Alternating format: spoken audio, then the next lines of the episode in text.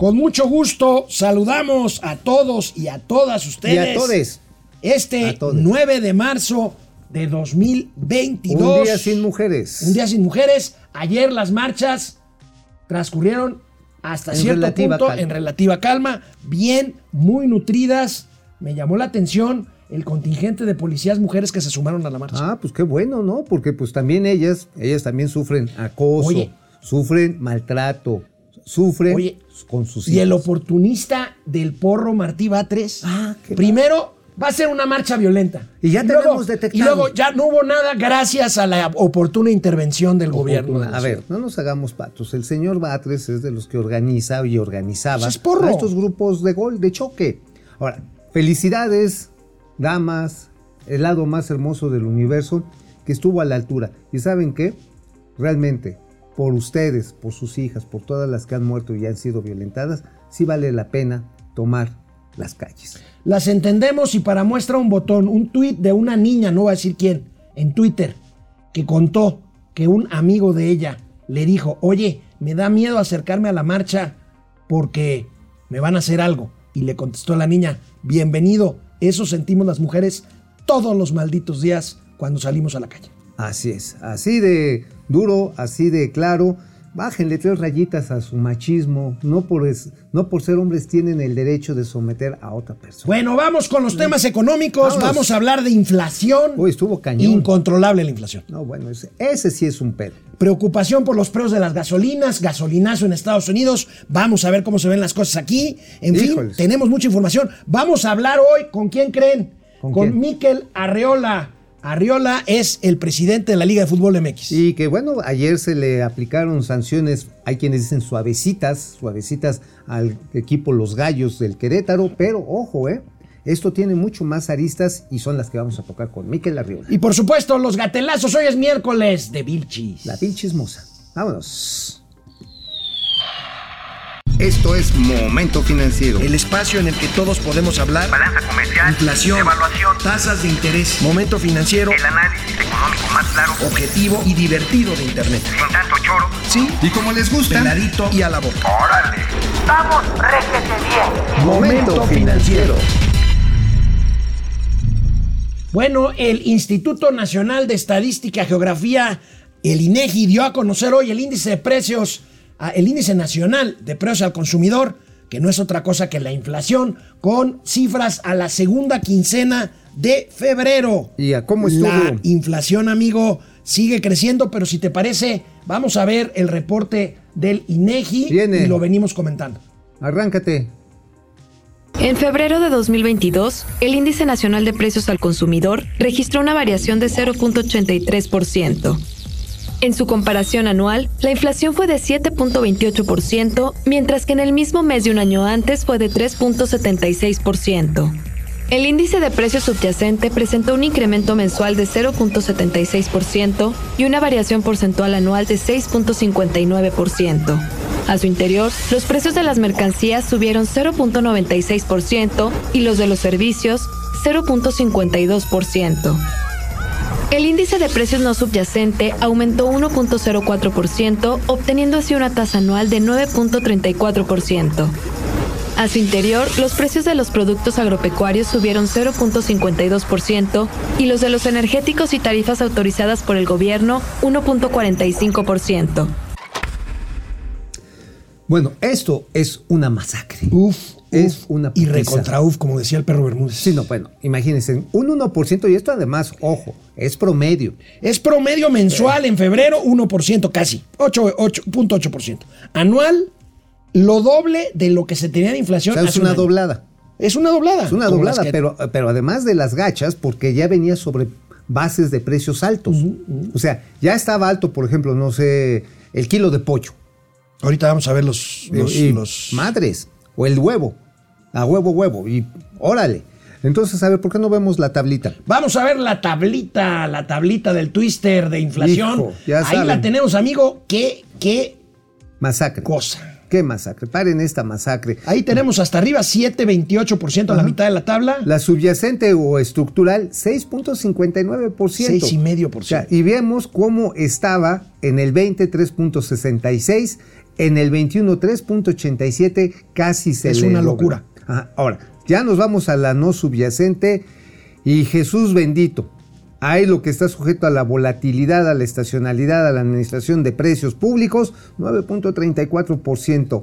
Y bueno, no es para dárselas a desear, pero frutas y verduras, la mera verdura, Casi 20%. 20%. cabrón, 20%. Pecuarios, 13%. Y energéticos, pues bueno, pues ya, este, como ahorita le han estado dando el subsidio total del IEPS a la gasolina, al diésel, ahí nomás subió 4,48%, o sea, casi 5%. Eh, Ustedes lo ven, los energéticos, sí, 4.97%, y eso que está con el apoyo del IEPS.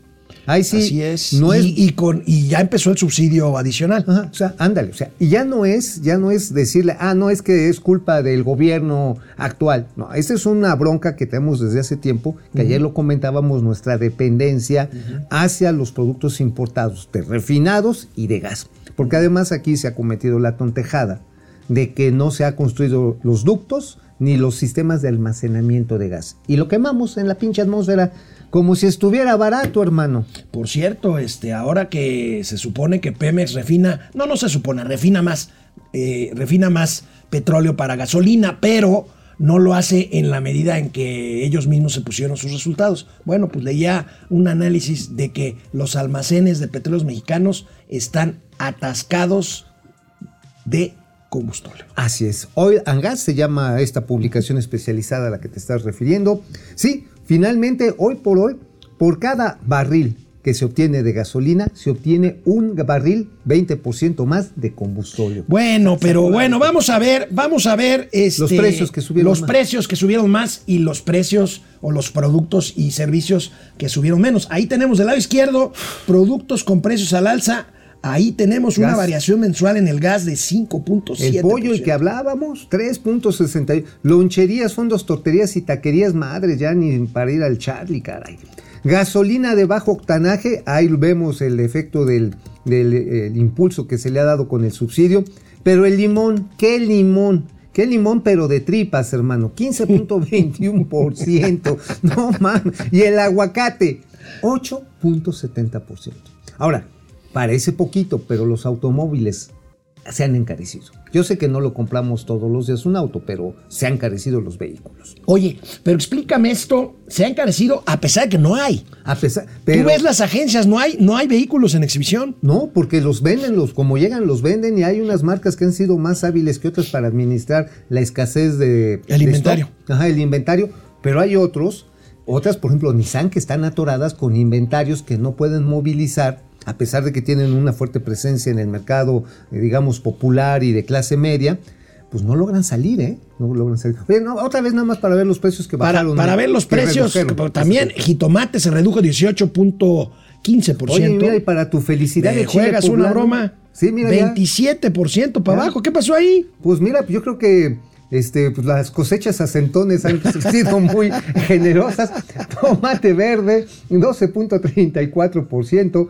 Oye, mira, las calabacitas y hasta la papa y otros medallas, los tubérculos, ya también van a la baja. Eh, oye, sí, el salpicón de, de lomo de cerdo también va para abajo. 1.28%. Y otros chiles, esperemos que embonen perfectamente. Oye, el gas natural, do- doméstico natural. Ahora, esto, esto indica una gran volatilidad, ¿no? Sí, Este, sí, es un altibajo. Ahora, ¿viste el gas natural? Que es diferente al licuado de petróleo. sí, sí, sí, no es el gas LP, es el gas es natural. gas, el gas natural, el que conectan directamente a los domicilios, ha disminuido de precio. Uno decir, pero ¿por qué disminuye de precio y sube el gas LP? Porque el gas LP, el licuado de petróleo, lleva un proceso adicional. Además, se le envasa en pequeños recipientes y se le tiene que distribuir. Y esos costos son los que han subido. Bueno, pues pasemos a un tema que tiene que ver con esto también. Lo hemos comentado ampliamente aquí en Momento Financiero. En Estados Unidos hay un mega gasolinazo Híjole, sí, que no, presiona no, también los precios en México. ¿En cuánto hoy, hoy anda? Noé Cruz Serrano, nuestro querido amigo del Universal, publica en la primera plana del Universal, en la, la nota principal del Universal, preocupa a México y ahí está la comparación, amigo, en pesos mexicanos. El litro. El litro este, de eh, México y de Estados Unidos. 23.55 ya convertido. De hecho, uno de nuestros amigos que nos sigue aquí en las redes sociales, déjame te digo, mandó hoy precisamente otra imagen de que se fue prácticamente, se fue prácticamente a 6 dólares con 50 centavos el galón. El galón. El galón. O sea, estos precios, por supuesto, están generando una inflación extraordinaria en los Estados Unidos. Y ojo, viene la mayor temporada de consumo de gasolina en los Estados Unidos, lo que va a acelerar el precio porque también los inventarios están bajos. Fíjate, amigo, un periodista le pregunta a Joe Biden allá en la Casa Blanca, oiga, ¿qué le tiene que decir a sus gobernados sobre la gasolina? Y Biden no contestó, no habló ni de, no habló ni de complot. No dijo fue Calderón. No, no dijo fue Calderón, ni dijo complot, ni dijo la prensa. Les dijo, la gasolina va a subir. La gasolina va a subir y es culpa de Rusia. Hijos, Punto. Se acabó punto. la discusión. Vamos a ver la gráfica Ah, del bien. comportamiento de las gasolinas. Ahí tenemos, amigo, México y Estados Unidos. Por primera vez en mucho tiempo, la gasolina En mexicana Estados- está más cara en Estados Unidos que en México. Bueno, cosa, cosa que presumen algunos cuatroteros y que no, de- no no, necesariamente. no, no, debería. no están Porque bien. nos está costando un dineral. A ver, neta, están viendo la tormenta y no se hincan. Mira, aquí nuestro amigo Código 323 nos mandó precisamente datos muy interesantes de cómo ha venido del día de ayer al día de hoy pasó de 5.35 a 6.25 hasta 6.50 El galón. el galón. En un día más de un dólar en las mismas estaciones en California. Una locura. Una locura. Entonces, este, pues, señores cuatroteros, o sea, nos está costando una lana porque es el impuesto que no se cobra. Además, se le está poniendo un billete adicional para que no suba más. Y que me perdone don Ricardo Sheffield, el procurador del consumidor, él dijo, no, lo que pasa es que el estímulo se lo están chingando los distribuidores. Pues cómo, si ese finalmente se va cargado sobre el precio del combustible. Ahorita no hay manera. Pues no, ¿De claro que- dónde? claro que no, hay manera. Ahora, vamos a ver otros datos que explican este fenómeno. ¿Cuánto ha subido el petróleo en estos últimos días? Ahí tenemos Avances, 65% el, el West Texas Intermediate, que es la referencia norteamericana del petróleo. Ahí está la razón. Y la razón principal Es la pues, es el conflicto de Ucrania. Es la guerra. 67% es el incremento que acumula en el año el precio de la mezcla mexicana. Ahora, esto implica varias cosas bien peligrosas, mi estimado amigo, porque lo que estamos viendo es que ya, por un lado, Estados Unidos va a empezar el embargo al petróleo ruso, Ruso. al carbón y también al, al, gas al- al carbón, al gas y a la gasolina y, al, petróleo. y al petróleo. Y en contraste, Estado, eh, Rusia va a echar su corralito. Ah, eso, eso es importante, sí. Ajá. Ahí tú te ¿Qué estamos hablando del corralito? El corralito, lo que pasó, lo que. Fíjense. Bueno, me van a matar. A ver, échate. El Fobaproa evitó, entre otras cosas, en México un corralito, que después se dio en Argentina y que ahora que se da en Rusia. ¿Qué es el corralito? Simplemente que usted llega al banco, oiga, tengo 100 mil pesos guardados, los quiero. Nah, ¿Sabes ah. qué? Ah, ah. Pura burger. ¿Por qué? Porque vamos a quebrar. Ajá, sí, Entonces, vamos ese es el corralito. Sí, efe- efectivamente, no hay manera de que les podamos devolver su dinero. Así de simple. Y al mismo tiempo, eh, Vladimir Putin anunció que van a cerrar las exportaciones de una serie de productos como el paladio, que decías tú, amigo, ayer en la industria automotriz. Pero además hay otros insumos que sí requiere la industria, sobre todo europea. Y además productos que consume el mundo, como es trigo, como es parte del maíz, que también le pega a Ucrania.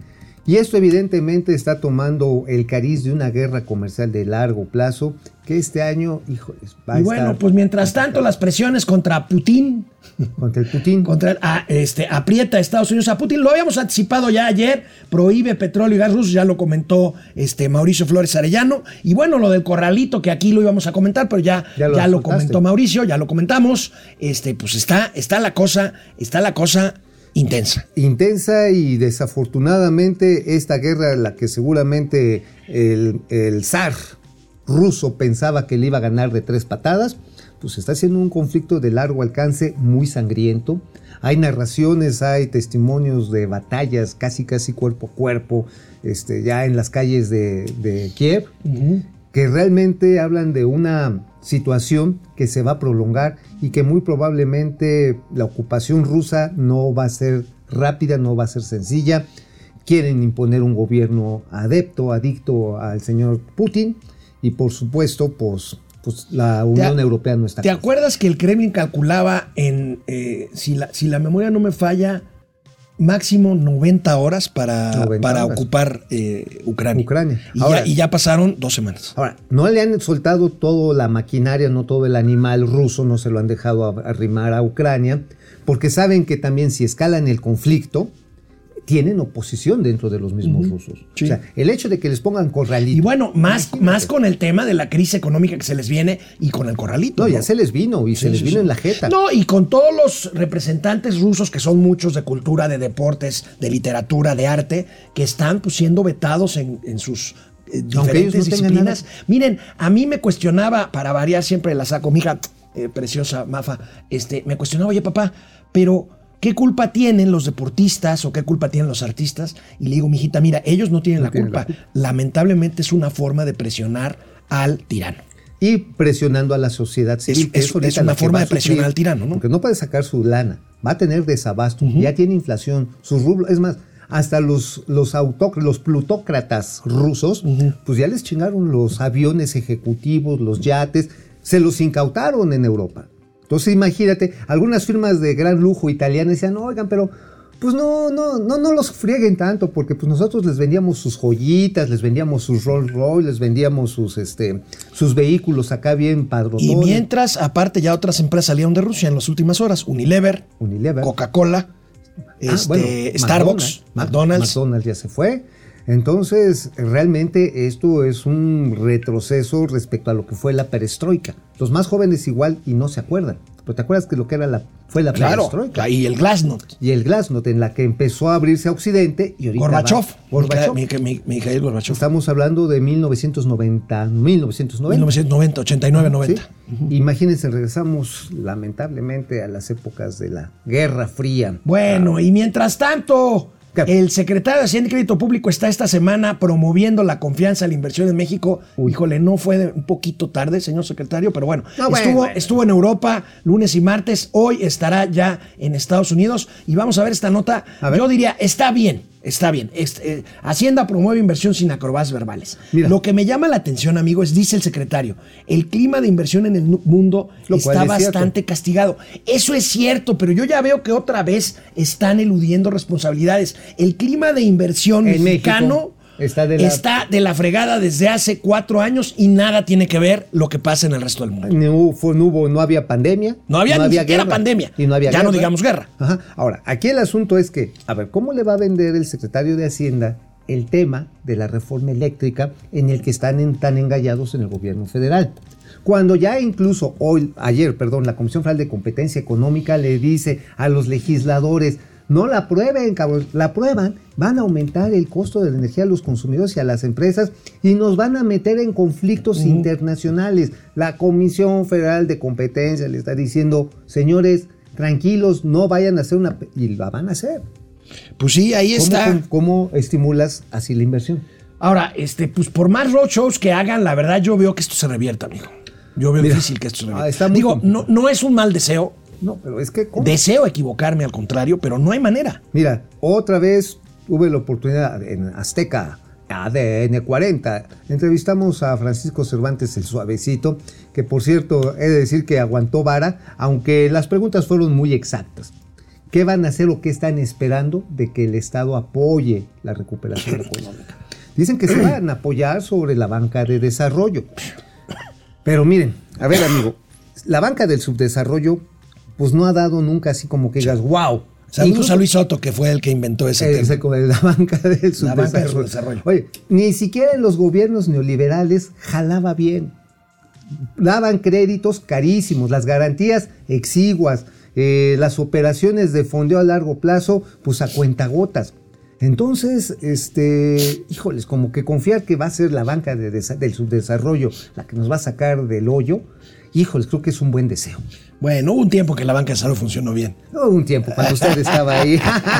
no, ¿te acuerdas que yo te criticaba, yo, carnal? Yo, ¿eh? ¿Te acuerdas que yo sí te Sí, criticaba? claro, Sí, no, yo sí. no, este hombre, y este, y yo le hablaba para decirle, Bájale, para decirle, eres un mentecato neoliberal, este, ¿qué más te Este, decía? este, No, hombre, ¿cómo proempresarial. Proempresarial. No, no, no, no, no, no, no. Bueno, a ver, yo le diría a las autoridades de la Secretaría de Hacienda con todo respeto, no nos equivoquemos. Estamos del lado correcto de la historia en este momento. Y yo no soy proamericano. Ahí está el mercado, ahí está la salvación. Y si no veamos estas cifras de lo que representó para México la exportación de productos a Estados Unidos, Nada más. tienen inicio de año récord. No nos equivoquemos, ahí tenemos el mercado, ahí tenemos a nuestro socio. ¿Para qué le buscamos, como decía, como decían por ahí, ¿para qué le chichis buscamos chichis a las hor- víboras? A las hormigas también. Pues ahí sí. está, amigo. Ahí te digo, tenemos la Ya cercanía. sé, me van a decir, eres un pro-yankee, Ajá, eres- ¿cómo se llama? miserable. Eras un este un volco. Un volco. Ahí Estás está. en- ajá, remember te álamo. ¿Para qué, ¿Para qué regateamos una condena o hasta sanciones económicas a un lejano Rusia con el que comerciamos Oye, el 1% de lo que comerciamos con América del Norte? El aeropuerto de Cancún a los vuelos de Aeroflot. O sea, señor Torruco, neta, neta, ¿sí cree que usted valga la pena estar arriesgando la estratégica alianza y regional que tenemos con los Estados Unidos por darle gusto a los tabarich de su gobierno? Digo, Bueno. piénsele tantito. Piénsenle tantito. que se nos van a meter en un megaper. Bueno, amigo, rápidamente, ¿de qué escribiste hoy en el periódico La Razón? En la razón me dieron portazo. ¿Por qué? No, pues les, les tembló el cuchislice, hermano. Entonces no publicaste nada. No, sí publiqué, les mandé lo del Independiente sobre las escuelas. A ver. las escuelas eh, Entonces, ¿me quieres decir? Vamos a ver tu columna en La Razón. Ahí va. Hablas sobre el abandono Abandono de las, escuelas. que era un tema que ya habíamos abordado. Pero esto no lo ibas a publicar en La Razón. No, no, eh, bueno, esto ya salió publicado en el Independiente. Ah, ok. Ajá. ¿Por qué que iba a publicar en La Razón y que mañana va a salir en el Independiente? Un proceso de juicio que es muy importante para los proveedores de las cadenas comerciales, para los proveedores de Walmart, de Sam's, de Costco, de Sears. Fue un pleito que empezó por el señor Eddie Small, pero esa mejor no se las... No La- les- la platicamos mañana. La platicamos mañana. ¿Qué escribí hoy en el Independiente? A ver, venga. Que sé que no la iban a publicar en La Razón, porque le tienen miedo al señor Carlos Slim. Telmex, el gigante egoísta. A el ver, gigante egoísta, un cuento de, de- de- este, ay, de, de Christian Han- Andersen. Hans Christian Andersen, sí. el gigante egoísta. El gigante egoísta. A ver, aquí nos apoyamos en un estudio que hizo The Competitive Intelligence Unit, el CEO Ernesto Piedras, y lo que da cuenta está en que a diferencia de otros países donde América Móvil le mete un billetote, le mete de veras un billetote a competir. Es más, en El Salvador invierte casi el 24% de sus ingresos para competir en El Salvador, un país sin gobernanza, un país desmadrado, un país con conflictos con el terribles. Bitcoin de moneda de, circulación. Imagínate, en México, ¿sabes cuánto invierte el señor Slim de, los ingresos que tiene de Telmex y América Móvil? ¿Cuánto? 9.23%. O sea, como aquí tiene el changarro, dice pues que se chinguen. Por eso la calidad, no solamente de los usuarios de Telcel, sino la interconexión que puede tener AT&T, Movistar, Total Play, Easy, los operadores móviles virtuales, está de la burger. No le están metiendo y es un modelo extractivo de negocios. Es más, y conforme a la misma información que da ahí el señor Ernesto Piedras, Telmex solamente ha cumplido de 2014 a la fecha con el 66% de sus promesas de inversiones. Ya es que a cada rato sale el ingeniero Slim o, o Carlos Slim Domit dijo, no, si ahora sí vamos a meter miles de millones de pesos. Solamente el 66%. Bueno, pues ahí está el tema de Carlos Slim. Vamos a una pausa con los comentarios y de regreso hablaremos con Miquel Arreola, el presidente de la Liga de Fútbol. Pero en la razón, ¿sabes qué? Mañana les voy a pasar una exclusiva interplanetaria intergaláctica de aviación. De aviación. ¿Otra más? Otra más. Ah, pues venga, mañana lo platicamos. Comentarios. A ver, a ver quiénes está por aquí. Pupi Noriega, amados Pupi. tíos, luces de mis ojos, cariñitos lindos. Ay, qué- Ay, qué los amo mucho. Igualmente, bueno, se- este, su- suena la caja registradora. Ay, a ver, a ver. Símil 4, 5, dólares han de ser, ¿no? Ay, güey. Porque si son 5 pesos, ¿se los devuelves o qué? No, bueno, ta- también, a ver, cinco pesos, hasta por cinco pesos me encuero, hermano. Brenda Ojeda, cinc- 50 pesos. Brenda Está bien. Carlos González, maíz está cotizando a 750 dólares por tonelada y hace un año estaba en 350, no ¿cierto? manches, ca- Ciertamente. Ari Loe, buenos días. Listo. Doctora Mauri Serrano, inflación. Si ves a Vicente Fernández allá en el cielo, salúdamelo. Jacob Frías, buenos días, mi querida banda financiera. ¿Qué onda? Eh, Genaro Eric, y la gasolina a 10, apá. Híjole. Símil 4, saludos a los tipos de cuidado financieros. ¿Cómo les fue el día de Andrea, de la de Palacio Nacional? Lamentablemente lo que hicieron las mujeres de las dependencias federales. Pues un testimonio muy duro de una mujer, Andrea.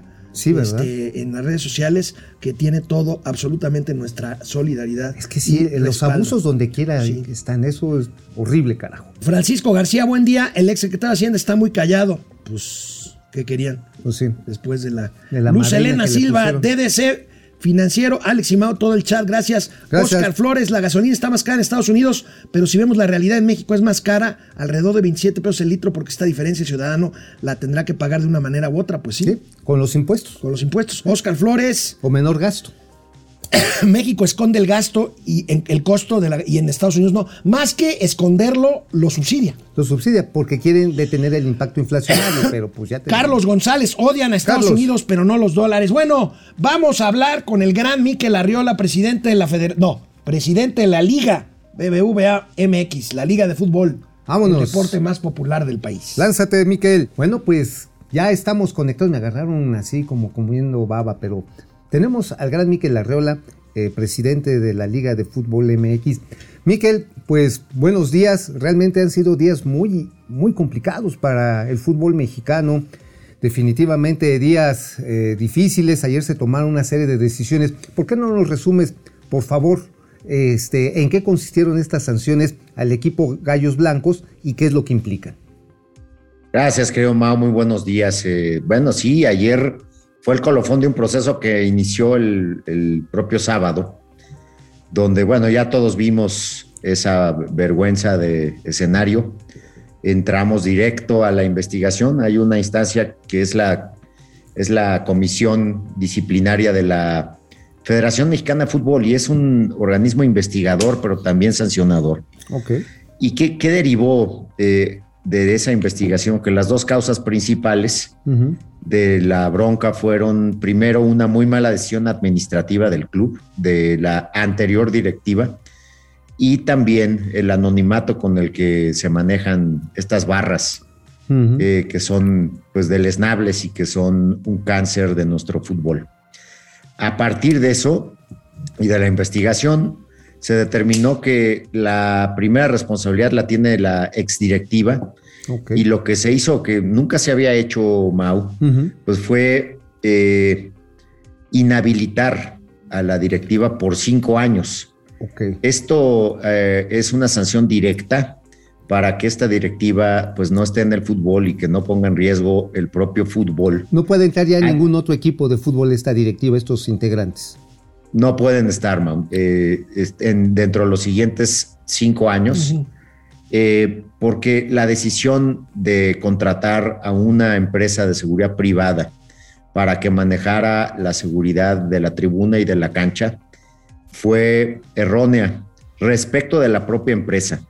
Regulari- irregularidades múltiples de la empresa eh, que, que incluso el lunes pues fue sancionada y cancelada por parte del Estado, que es el que la certifica, ¿no? Claro. que es el que eh, de- verifica que cumpla con la norma oficial mexicana en materia de seguridad privada. Eh, y bueno, al club, ¿cuáles fueron las sanciones también? En lo deportivo, bueno, pierde el partido eh, que no se terminó.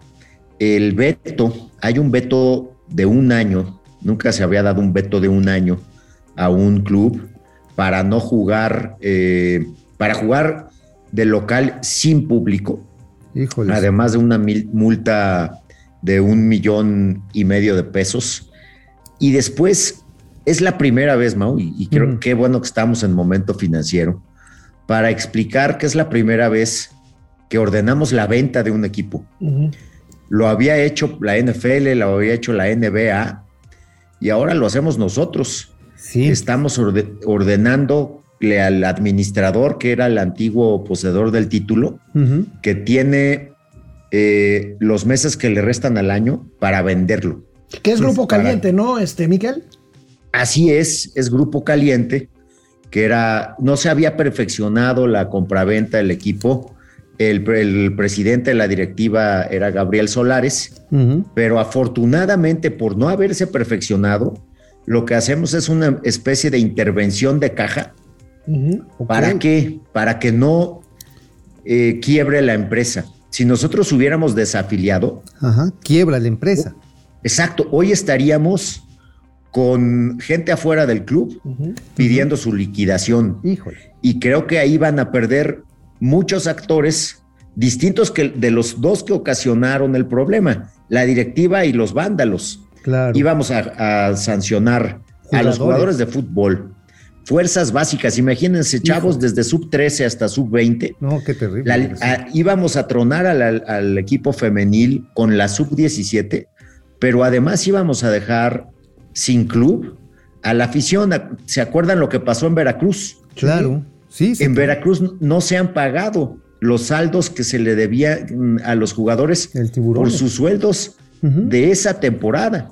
Sí, claro. Entonces creo que fue la mejor medida para ir en contra de los responsables en el caso de la administración. O sea, separaste para hablarlo en términos eh, bancarios el bad bank del good bank, ¿no? O sea, es decir, los que ocasionaron el desastre y proteges a los que estuvieron, pues, están ajenos a este, al mismo evento terrible del sábado.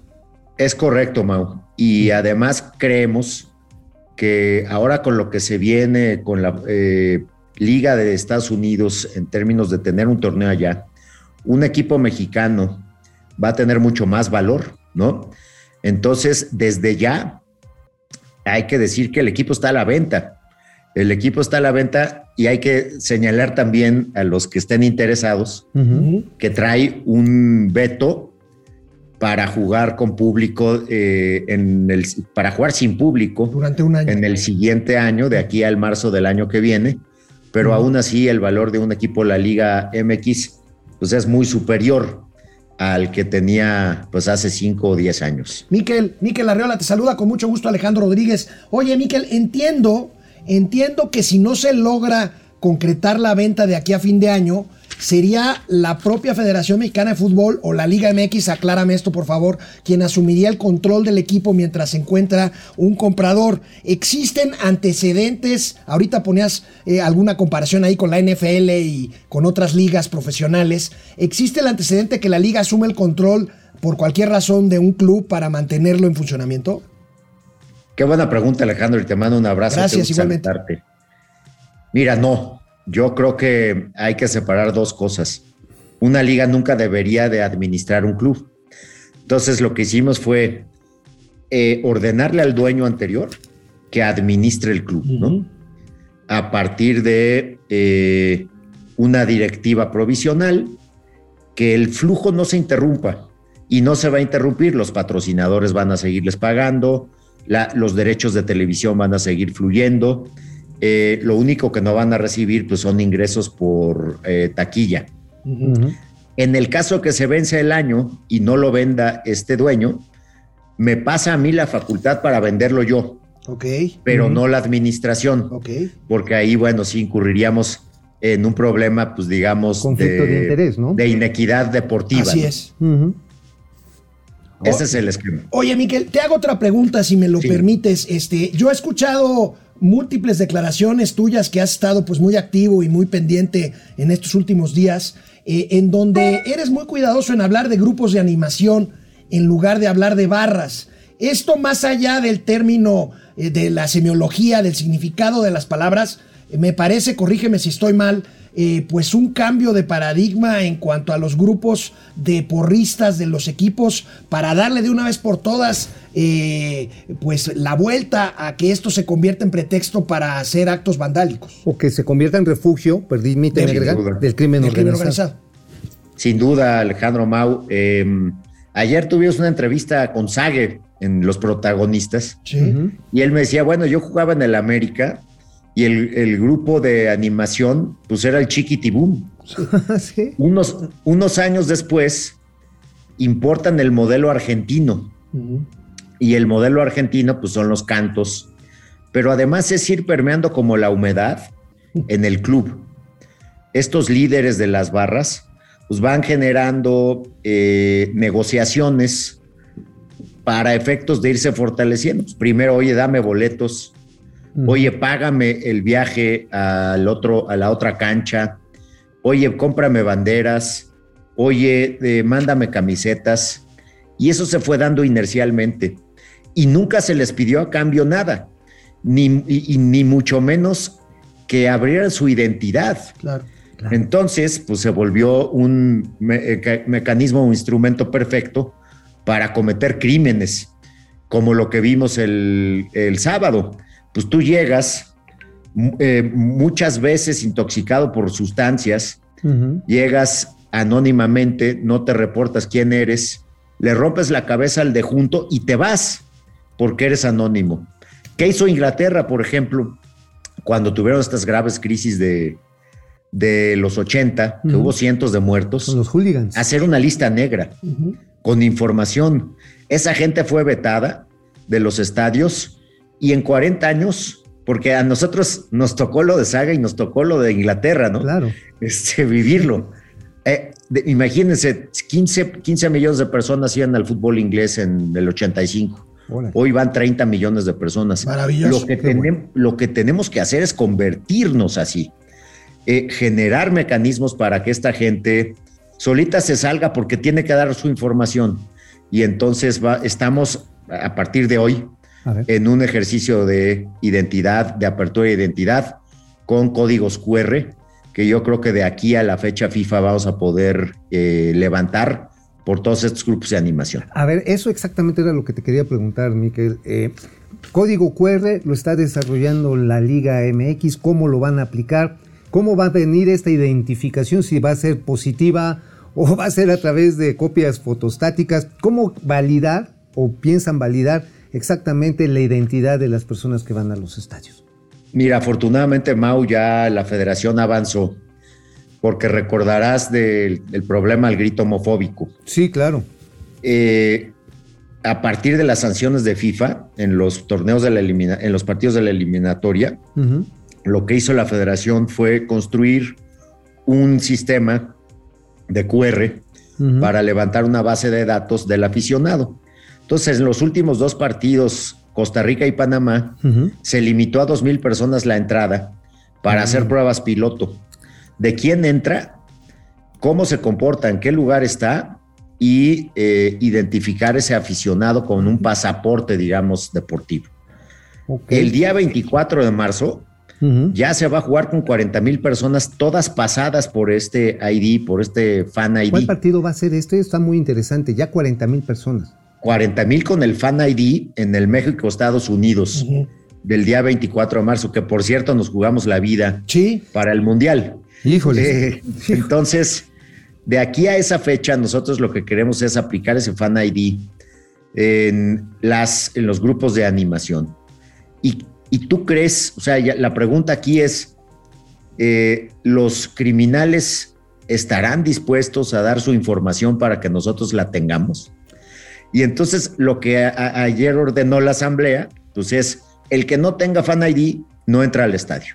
Cualquiera, o sea, independientemente de si vas en un grupo de animación o vas solo, tienes que identificar. Primero a grupos de animación y luego al inicio de la siguiente temporada a todos para efectos de ya estar bien entrenados y no entorpecer la entrada. Y también con una medida adicional que es, se prohíbe ya de por vida la asistencia de barras visitantes eh, acompañando a sus equipos. Oye, Miquel, este, me gana la inercia de que, de que esto es un programa financiero y económico. Por supuesto, me encanta el fútbol y el deporte, pero eh, ¿tienes un estimado, tienen ya un estimado de cuánto va a costar este proceso de credencialización de, las, eh, de los grupos de animación? No es una cosa menor, debe ser una inversión fuerte. Mira, va a ser una inversión monetaria, pero también de mucho valor. Acuérdense a lo que nos estamos enfrentando. Sí. Entonces, eh, va a haber resistencias de estos grupos que no necesariamente sus métodos de negociación es sentarse en la mesa. ¿no? Entonces- Amenaza, ¿no? Exactamente. Afortunadamente, los recursos eh, ya los invirtió la federación en el software. Entonces, nos vamos a montar en eso. Eh, los costos de implementación los va a pagar la liga. Afortunadamente, traemos un año que vamos arriba del programa, pues más o menos 70%, ha sido un Wow, muy ah, buen caray. año. Wow.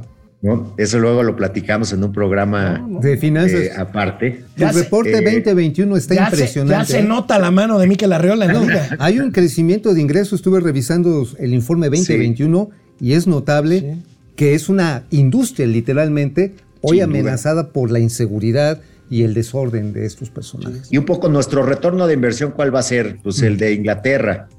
Sacar un criminal y meter cinco familias. Eso no tiene y valor. con eso darle la vuelta. Claro, eso es lo que uno quiere ir a un evento a divertirse, no a jugarse la vida. Así es, y ese es el objetivo de corto plazo. Y yo creo que con la decisión que toma ayer la Asamblea, pues nos empodera para hacerlo, para hacer un corte en la siguiente Asamblea de mayo y para cerrar este año, pues con la erradicación total de los criminales en el fútbol. Oye, y nada más por otra vez de Metiche, como preguntaba Alejandro, como más o menos cuánto fue la inversión en este software y en esta eh, y esta implementación. Si Mira, Mau, esa cifra yo se la quiero, se la pregunto a John para no errarle, Ok. porque fue una inversión que hizo directamente la Federación Mexicana de Fútbol. Ok, bueno, pues sí. Y se las paso. Perfecto. Ok. Perfecto. Bueno, pues Miquel, éxito en esta transformación. La verdad está en que una grave crisis como la que vivimos este fin de semana, pues nos debe dar el paso para ser mejores y hacer del fútbol algo digno y algo realmente potencial para la economía de todos nosotros. Totalmente de acuerdo, Mau. Alejandro, les dejo un fuerte abrazo siempre y agradecido. Muy buen día. Gracias, Miquel. Éxito, éxito. Éxito. Muchas gracias. Un abrazo. Gracias. Otro para ti. Gracias, Miquel. Miquel Arreola, pues muy claro siempre es. Pues sí, pues ahí- Y bueno, es un financiero, o sea. Así le este, conoce, sí le conoce. digo- y en vez de agarrar y matar al- a la gallina de los huevos de oro, porque mucha gente, no, es que hubieran casi, casi exterminado el fútbol. Oigan, la cantidad de familias que dependen, más allá de los jugadores. Bueno, hasta los que venden las chelas. No, no, no. Es un, es, es, es un negocio multimillonario Ajá. Que va más allá de lo que. La gente generalmente piensa en cuánto gana un futbolista, que es mucho. Este, o cuánto gana un directivo, o los dueños, o va- vayan ustedes. Pero eh, el, fútbol es un negocio eh, de, que, Ahora. ge- que genera economía en forma importante. Ahora, yo me imagino que después de este caso, del- de sacar a la directiva del el Gallos Blancos, lo que se va a tener que hacer, amigo, necesariamente, pues es, no sé si transparentar, pero sí tener un control mucho más, más, más directo sobre el tipo de finanzas de cada equipo. Pues muy bien, amigo, pues ahí está, muy interesante, le agradecemos a Miquel Arreola. Bueno, vamos rápidamente, antes de ir a comentarios para proceder a los gatelazos. Tú lo habías dicho ya, Mauricio, los problemas con temas ambientales y de tenencia de la tierra para el tren Maya. Sí, qué pues resulta que persisten, aquí tenemos esta nota de reforma, este, pues ahí está. Eh, Gravemente, ahí está. Justamente frenan tren Maya por aval ambiental, da razón tribunal a pobladores que impugnaron el proyecto. Y bueno, pues sabemos, sabemos, amigo, que un juez ha detenido las obras por algunos tramos. Vamos a ver cuáles son. Ahí están los tramos. eh, ¿Qué fue lo que no tenían? ¿Qué no tenían en esto? No tenían el manifiesto de impacto ambiental, pero ojo, no sobre el derecho de vía, porque el derecho de vía, donde ya estaba eh, precisamente el tren que va de Palenque, que de hecho la cuenta llega hasta Tenosique, Escárcega y sube hasta Izamal, que ya existía, pues ahí no necesitabas manifiesto de impacto ambiental. Porque ¿sabes- ya estaba el derecho de vía. pero ¿sabes dónde se necesitaba? En los caminos alternos y en los cambios de, de trazo. Pues en los cambios de trazo, sobre todo en aquel que está del lado de la Riviera Maya, ¿no? Que, que- no, no, que- pero en estos que detuvieron. Ah, Aquí los que detuvieron. Esto fue el, caso judicial es este, de este El lado, caso judicial. del lado izquierdo de la península. Del lado del Golfo de México. Del lado del Golfo. de México. Bueno, Del el Golfo lado- de México está del- incluso. del lado- bueno, bueno, el caso está en que te vas eh, por ese tramo que ya existía y metieron caminos de suministro de, de piedra, de suministro de maquinaria, y en esos espacios no hicieron las- los manifiestos de impacto ambiental. Neta, neta, qué pinche descuido. ¿Cómo lo van a solucionar? Haciendo el trámite que si se va rápido es de tres a seis meses. Mientras, como está la suspensión, no pueden, no pueden mover una máquina. Entonces, el proyecto se vuelve a atrasar, se vuelve a encarecer y va a ser una bronca. Por cierto, fíjate que ayer, y digo, lo voy a comentar porque le tengo confianza. Ayer hablaba con el actual subsecretario de Transportes, con este, Rogelio Jiménez Pons. Jiménez Pons, me hacía una observación de por qué no se habían, él en su opinión, llevado las piedras de balasto del muerto aeropuerto en Texcoco. Él dirigió el Tren Maya. Ajá, sí. Y que yo les dije, oigan, pues es que ahí tenían la piedra y no se la llevaron. O sea, hubieran ahorrado un chorro, ya que iban a hacer la chingadera de cancelar Texcoco, bueno, aprovechen los, los, este, los, los recursos ahí. Bueno, me decía que estaba contaminada la piedra por tesontle. O sea, porque había tesontle abajo, pero yo le dije, oye, Rogelio, pero eran tres metros de capa de, de, este, de piedra De piedra. antes de llegar al tesontle. Y el polvo de tesontle se quita con agua. Dice, bueno, pero es que ya estaba contaminado y no nos daba la característica. Bueno. Bueno, amigo, ¿recuerdan? Bueno, tú sí la recuerdas. Estoy eh, pe- eh, pensando en que. Sí la recuerdo, me eh, encanta. Tú, tú sí se la recuerdas. Bueno, ¿recuerdan la empresa que se encargaría de la cobertura universal de telecomunicaciones en México? Ah, sí, sí, sí. Tan, tan. Redes. Pues resulta que le dieron una prórroga. Según esto, esta empresa iba a tener cobertura ya a estas alturas del juego para todo el territorio nacional, cobertura de telecomunicaciones. Y resulta que le dan una prórroga, amigo, para cuatro años más. O sea, Para el 28. hasta 2028 tendremos esta cobertura. Pues Y algo, algo huele mal con Altán, ¿no? No, no, no huele mal. Apesta muerto. O sea, Hiede. Hiede, hiede a muerto. O sea, Altán es un error de principio y es un error de la reforma de telecomunicaciones que impulsó el gobierno de Enrique Peña Bebé. Y se lo dijimos, no la caguen. A ver, Altan se funda a partir de la concesión de la banda de 2.5 megahercios. ¿Es aquella que tenía MBS? Ajá, exactamente. Cuando se hace el bono digital, porque pasan a la televisión, creo que era de 140 megas a la banda de 700 y se hace digital. Ajá, se hace digital, se la largan. Eh, este bono digital se le pasa y hacen un cambalache y dicen, bueno, órale, el gobierno mexicano te da esta, esta base de red, este espectro, para que tú desarrolles. El Estado mexicano le pone el espectro para que desarrolles telefonía de 4 y 5G. Bueno. Y esta empresa entra el Banco de China, le mete lana a Huawei, le mete lana a Megacable, le mete, este, ¿cómo se llama? También Bank of America. Ahí veíamos que trae un hoyo de dos mil y pico de Me das millones. miedo, pero es cierto. Sí. O sea, la verdad. Ahí está. De más de 2.800 millones de pesos para cubrir las obligaciones de los Ahí está toda esta lana que le metieron, ¿no? Ajá, nada más tres meses. Y a ver, uno diría, bueno, ya tienes la empresa. ¿Cómo van tus ventas, amigo?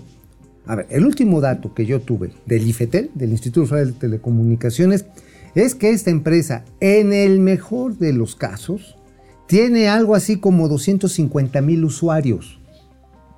500 mil, no, es nada. O sea, lo que ingresa el ticket promedio, que es como de 100 pesos, más o menos el uso, ya si el que cobran al final, le da para pagar salarios. Y, salen raspados. Fíjate. O sea, Ahí está. Pues- el drama de Altán. Bueno, vamos a error, comentarios y aportaciones generosas de nuestro amado público y regresamos con Vénganse. los gatelazos. Bueno, Gustavo Vera se mocha con 200 pesitos. Gracias. ¡Ándale! Javier Juan. A ver, Con el pretexto de la participación y el voto favorable, dictadores en otros países han violado la constitución y se mantienen en el poder. Javier Salinas Miquel hubiera sido un excelente dirigente de la CDMX, pero eligieron a la Sheinbaum. Híjole, Javier, yo coincido contigo. Yo también. Miquel hubiera sido un gran jefe de gobierno y si me apuras un poquito, Pepe Mid hubiera sido un Ah, extraordinario presidente. Nah, ya que quiere llorar, No. quiere llorar. No, no, no, a ver, a ver. No, no, no, no, no. Miquel era mejor candidato que este, que Mid. No, bueno, Que el pero- quesito de puerco, con pero, el pero, respeto. pero Mid, pero Mid era candidato a la presidencia y Miquel a la jefatura de gobierno. Punto. Pues sí, pero a ver. Estamos pero hablando de cosas estaba diferentes. Muerto, estaba muerto. O sea, No, desde, que, desde que dijo al PRI, háganme mío. Bueno. Ya, y pues lo hicieron suyo, Letis, lo hicieron rico, cabrón. Símil 4, oigan, que no el Golfo de México está en Houston, ya lo dijo el señor Sí, este, sí, claro. Fidel Reyes, este tribunal neoliberal que no deja avanzar el progreso de México. Carmelo Rentería, saludos desde California para los másters de las finanzas y mercenarios De la de la informa- información. Salud. Bueno, vamos a los gatelazos. Vámonos, vámonos, vámonos. Bueno, pues vamos a los gatelazos, Día Internacional de la Mujer, donde el presidente pues tuvo su propio festejo rodeado de mujeres, pero pues de las mujeres cercanas a él. Ah, claro. sabes, ¿no? claro. O sea, este Funcionarias pues públicas. funcionarias, diputadas, Gobernadoras. está, eh, presidentes municipales, la secretaria La gente de su movimiento. La gente, está bien, está bien. Ah, bueno, se vale, ¿no? Pero miren este este güey, o sea, el Día Internacional de la Mujer y a poco es mujer ese que está en el círculo verde. A ver, a ver, el círculo. No, verde. ¿verdad? Oye, parece uno de los.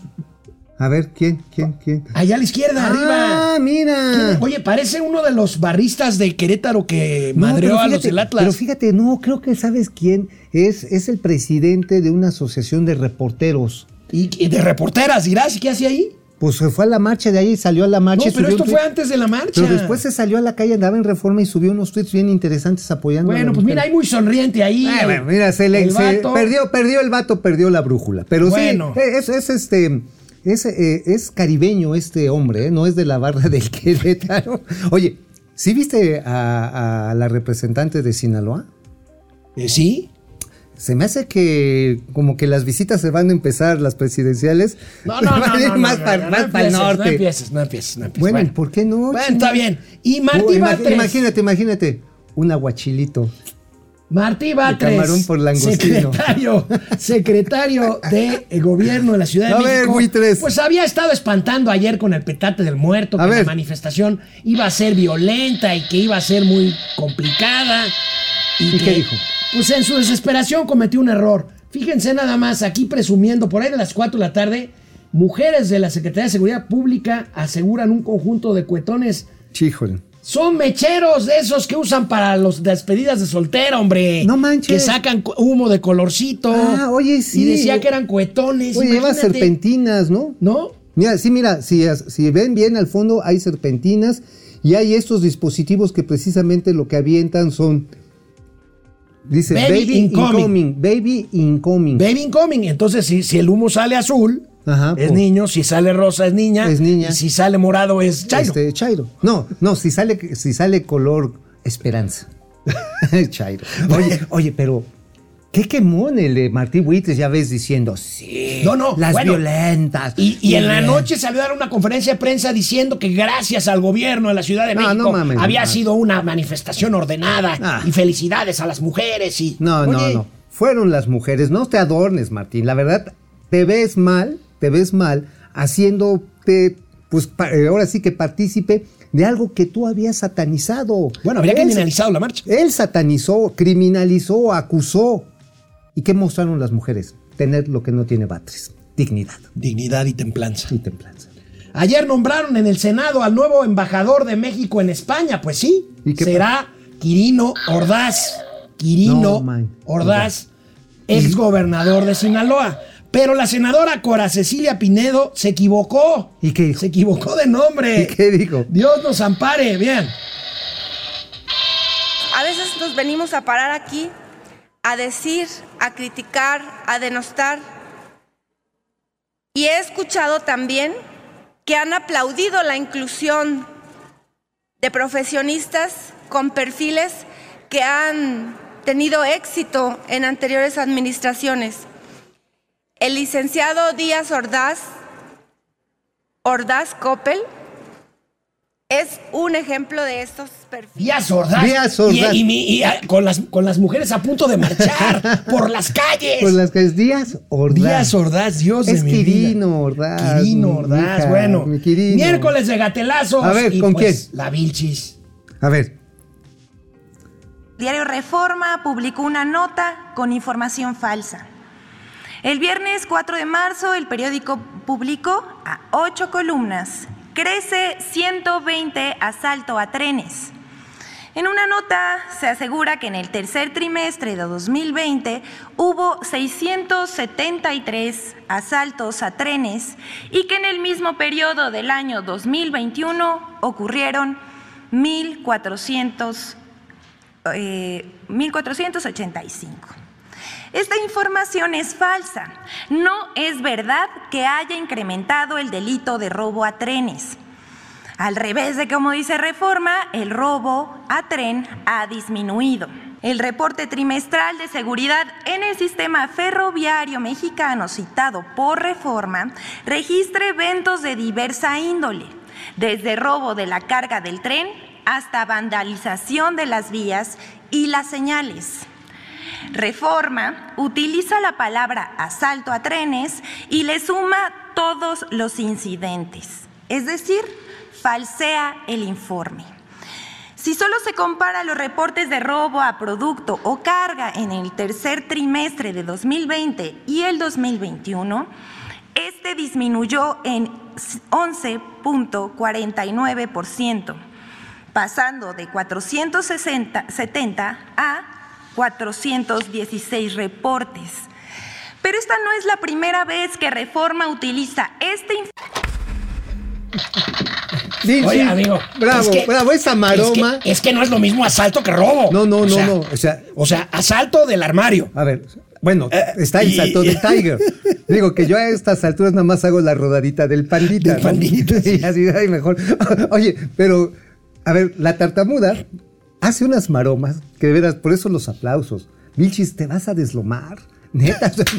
Está chavita, puede hacerlo, ¿no? Bueno, puede hacerlo, pero a ver, se está aventando, pero hacer una mezcolanza de datos. Y si quitamos y si restamos, y si le decimos robos en vez de asaltos. Y, y luego multiplícalo por el número que pensaste y Reforma ya, mintió. Y mintió, em, porque realmente cayeron. A ver, Bueno. todos los incidentes en el transporte ferroviario son graves. Sí. Todos. Todos. No hay uno que sea Bueno. leve. Y la Vilchis, pues también se hizo bolas cuando Ay, habla Vilchis. de tarifas eléctricas y de la Comisión Federal de Es que le escriben el rollo. A ver, lánzate, Vilchis. otra nota de reforma. Dice reforma que la Comisión Federal de Electricidad tiene el mayor déficit en 31 años. Falso. El 23 de febrero, Reforma publicó una nota titulada ¿Tiene CFE mayor déficit en 31 años? en la que utiliza como fuente a la organización México Evalúa, la cual es financiada por el Instituto Mexicano para la Competitividad, que comparten consejeros con Mexicanos contra la Corrupción. Todas ellas están en contra de la reforma eléctrica. Ese es el contexto. En primer lugar, la nota dice que la Comisión Federal de Electricidad registró en 2001 el 2021 un déficit financiero de 60.500 millones de pesos, el mayor en 31 años, debido a que recibió eh, menos recursos por parte de la Secretaría de Hacienda y Crédito Público para subsidiar tarifas eléctricas. Esto lo dice México Evalúa, pero es falso.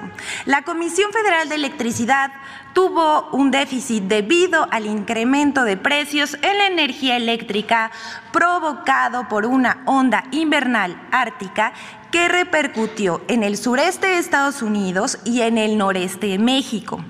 A pesar de que tuvo un gasto mayor, la CFE no subió las tarifas debido al compromiso del gobierno de México con la economía de las familias.